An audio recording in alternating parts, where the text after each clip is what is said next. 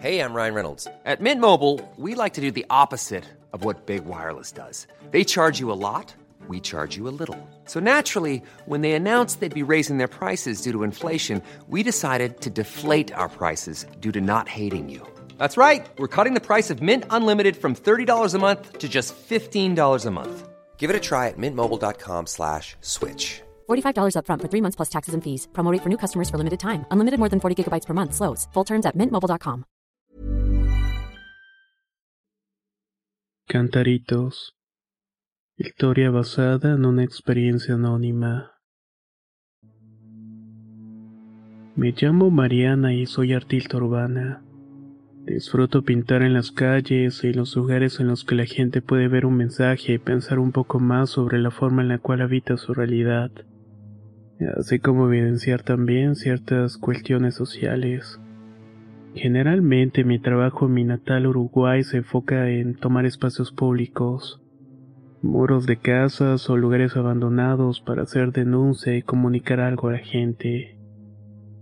Desde hace algunos años me he dedicado a viajar por varias partes del mundo para recorrer las calles y hacer pintas con algunos colectivos, o también para participar en concursos de arte urbano. Casi siempre trabajo con una idea que me he planteado desde tiempo atrás, y es lo que plasmo y represento en la pared. Hasta ahora había concebido mi trabajo más como mandar un mensaje desde lo que yo entiendo y que la gente pueda verlo reflexionar. Pero las cosas cambiaron cuando llegué a México. En un pueblo ubicado en un estado al sur de este país, al acercarse el fin de año se hace un concurso de murales. Varios artistas, entre locales y extranjeros, son invitados a participar. A cada uno de ellos les toca intervenir un muro con una temática que va cambiando año con año. Ya conocía de este festival desde hace tiempo, pero por distintos motivos no había tenido la oportunidad de participar. Este año coincidió que visité varios países de Latinoamérica, entre ellos México, así que para las fechas en las que la convocatoria salió me encontraba cerca. Hasta que llegué al lugar y platiqué con quienes organizaban el evento, conocí este año el tema de los murales que se trataría sobre medicina tradicional. Se nos recomendó que los que participábamos que buscáramos información sobre las prácticas propias del lugar o personas que se hayan dedicado a trabajar con ellos, ya que los murales al estar en el pueblo debían reflejar su historia y su propia identidad. Al principio pensé en hacer un mural con plantas de las muchas de las curaciones que se dan. De ellas viene la sanación y la vida no solamente en este lugar, sino también en el lugar de donde yo crecí. Mientras preparaba el mural conocí a varias personas que me contaban de la importancia del copal en la medicina tradicional. Investigué de esta planta y supe que era sagrada para ellos, así que mi primera idea era hacer algo justamente con el copal. En el pensamiento del pueblo el copal es un portal que abre y conecta dos dimensiones, la dimensión del cielo y la tierra. Cuando la resina de la planta se quema, esta sube hasta el cielo. Lo divino o los poderes que allá están bajan y están a disposición de los chamanes o los curanderos. Para poder concretar la idea de lo que quería pintar necesitaba ver la ceremonia en donde se usaba este elemento sagrado. Verlo en acción con los cánticos y la ceremonia real. Debía poder entender su esencia.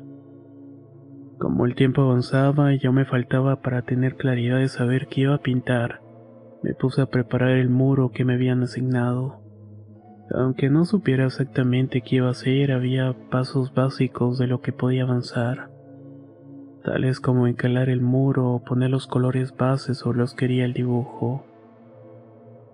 Una tarde mientras me encontraba trabajando se acercó un chico que se veía bastante joven tal vez de unos 15 o 16 años. Iba en su bicicleta y cuando me vio trabajar se detuvo. Me preguntó si participaría en el concurso de murales y cuando le dije que sí me respondió que él también. Como me pareció que el chico era de la comunidad, le pregunté en dónde se podía ver una ceremonia en la cual se usara el copal en alguna de las curaciones. Su respuesta fue que esos actos eran muy privados que no solían hacerse en lugares públicos o en la presencia de gente que no fueran los familiares o los enfermos. Pero si quería podía acercarme a platicar con la curandera más conocida del lugar. Doña Queta la llamaban. A ella iban los que enfermaban de cosas más graves y únicamente ella podía curarlos. Me recomendó un día por la mañana cuando ella generalmente se desocupaba. Le agradecí y planeé mi visita para el día siguiente. Mi intención era verla temprano, pero los preparativos del mural que todavía seguía trabajando me hicieron retrasarme. Como tenía curiosidad por saber dónde era la casa de la curandera, fui esa noche a visitar el espacio. Iba a regresar a la mañana siguiente temprano y poder hablar con ella. Cuando llegué a la calle estaba vacía y todo en silencio. Ni siquiera los grillos o los ladridos de los perros se escuchaban. Pude ver que hasta el final en una de las últimas casas habían unas luces cálidas, como si provinieran del fuego. Salían de una ventana que se encontraba abierta. Cuando me acerqué, el olor a copal me llegó directamente a la nariz. Mi curiosidad fue más grande que yo, así que me asomé por una de las ventanas.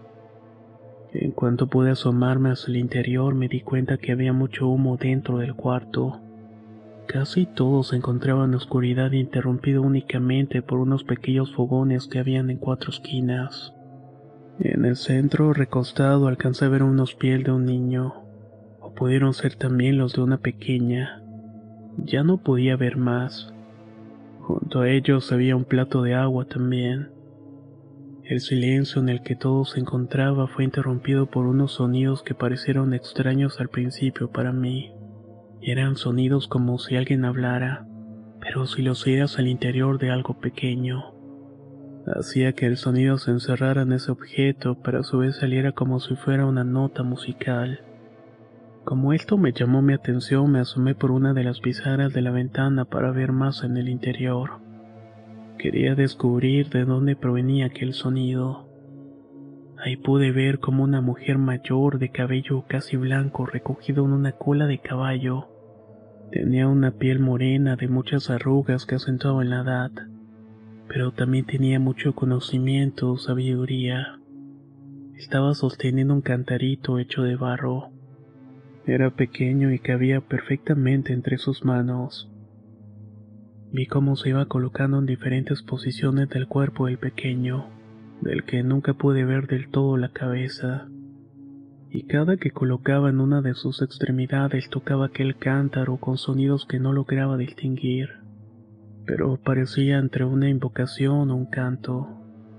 Tal vez no decía nada y únicamente lo hacía sonar pero de una forma que parecía que las palabras se formaban en el interior de aquel objeto y que encontraban su salida entre sus paredes hechas de barro. Luego se integraba el copal que estaba siendo quemado y subía hasta el cielo, como si esas peticiones llegaran a los dioses. Así lo hizo en varias ocasiones formando un cuadro entre la persona que estaba recostada en el piso le repitió este ritual tres ocasiones hasta que todo quedó otra vez totalmente en silencio. En ese momento algo nubló mi vista y sentí un mareo muy fuerte, tanto que me tuve que sentar en la banqueta de la calle y cerrar los ojos esperando que se me pasara. Cuando me sentí un poco mejor, regresé al lugar en el cual me estaba hospedando, y como si un gran cansancio se posara sobre mí, me quedé dormida. Esa noche recuerdo que soñé que era yo quien se encontraba dentro de aquella habitación, que la señora y otro par de ancianos que estaban en ese mismo sitio ocultos en la sombra me estaban rodeando. Ella tocaba ese sonido con los cantaritos y se paseaba alrededor de mí para hacerlo sonar. En cuanto repitió esto varias ocasiones sentía que una parte de mí se desprendió o flotaba acercándome a aquellos ancianos que permanecían ocultos entre las sombras y el humo del copal. Cuando noté que había salido de mí, regresé a mi cuerpo y me desperté. A la mañana siguiente desperté con fiebre y escalofríos. Pensé que pudo ser el humo del incienso y el frío de la noche anterior lo que causó esto, pero otra parte de mí me decía que tenía que ver con el sueño que había tenido. Por la tarde recibí la visita de uno de los organizadores del festival, que al darse cuenta de que no salía a trabajar en mural me fue a buscar para saber si algo me había ocurrido. Le conté lo que me había sucedido y que me sentía muy mal. Él me dijo que seguramente mi espíritu, mi esencia, que según su creencia radica en mi corazón, se había asustado por lo que vi que las ceremonias que ellos hacen son algo muy importante, algo bastante serio y de mucho respeto. El haber visto eso me provocó un desorden anímico, y mi cuerpo de alguna manera lo estaba resintiendo. Me dijo que me llevaría con la señora que hacía la ceremonia de los cantaritos para que me ayudara a que mi espíritu volviera a mí, ya que posiblemente se me había escapado a través de mi sueño. Fuimos con aquella mujer que había visto trabajar una noche antes. Cuando entré me pidió que me sentara en una silla que estaba colocada en el centro de la habitación, en el mismo espacio en el cual antes se había acostado el pequeño. Me dijo que mi mal había sido por haber estado ayer afuera de su casa, que ella sabía que yo iba a regresar porque mi espíritu me dejaría. Me pidió que cerrara los ojos. Después de un rato percibí claramente el aroma del copal. También comenzaron a sonar los cántaros que ella tocaba con ese sonido que jamás voy a olvidar en toda mi vida. En la creencia de esta comunidad, nuestro espíritu suele escapar de nosotros a través de los sueños, del llanto e incluso de los pensamientos. Cada curandero tiene su forma de hacer que regrese, y la de esa mujer sabia y poderosa era llamándolos a través de esos objetos elaborados con la tierra. Por medio de ellos le pidió a mi espíritu que volviera. Después de esta experiencia cambié mi trabajo en el mural, el cual representaría el conocimiento y la sabiduría con la cual se sanan en aquellos pueblos. Aunque el copal es importante en las ceremonias, mi espíritu deseaba pintar ya no solamente esta planta sagrada, sino también aquellos objetos, los cantaritos, aquellos que me hicieron regresar en mí. Tardé poco más de dos días en pintar la escena que mi mente imaginó. Tuve la oportunidad de poder vivir esta experiencia como la quien ve en un plano terrenal, como quien se enferma y se crona un plano sobrenatural. Eso fue lo que quise plasmar en mi mural en esa obra que aún puede verse en las calles de aquel pueblo. Supe después que la señora que vi curar y que también me sanó a mí murió después de que yo dejara el pueblo. Regresé a mi país, pero estoy segura que mi obra y mi espíritu que también la creó, ella sobrevive no solamente en las imágenes pintadas, sino también los sonidos de los cantaritos que algunos dicen a veces pueden escuchar por las noches, y que provienen de la casa donde ella hacía sus sanaciones. No cabe duda que hay formas de curar según sea el pueblo y el chamán que ejecuta los rituales. Yo les recomiendo que se acerquen con respeto a las creencias y que se dejen sorprender por la sabiduría de algunas personas.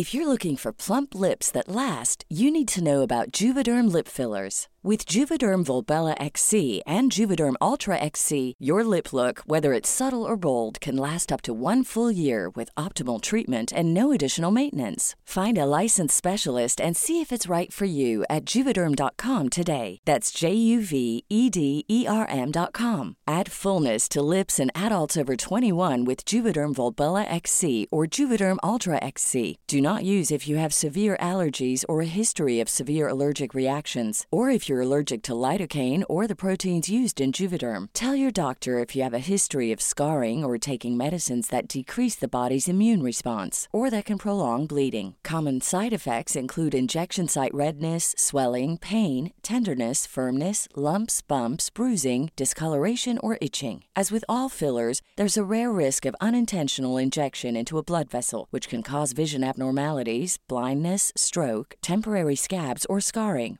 For full important safety information, visit juvederm.com. Hey, folks, I'm Mark Marin from the WTF Podcast, and this episode is brought to you by Kleenex Ultra Soft Tissues, your ally to help tackle your allergy symptoms this season. I love the change of seasons, but nobody loves pollen and all those other things floating in the air that make you sneeze during this nice weather. Kleenex Ultra Soft Tissues are hypoallergenic and allergist approved, so fight back against watery eyes and runny noses without worrying about irritating your skin. For this allergy season, grab Kleenex and face allergies head on.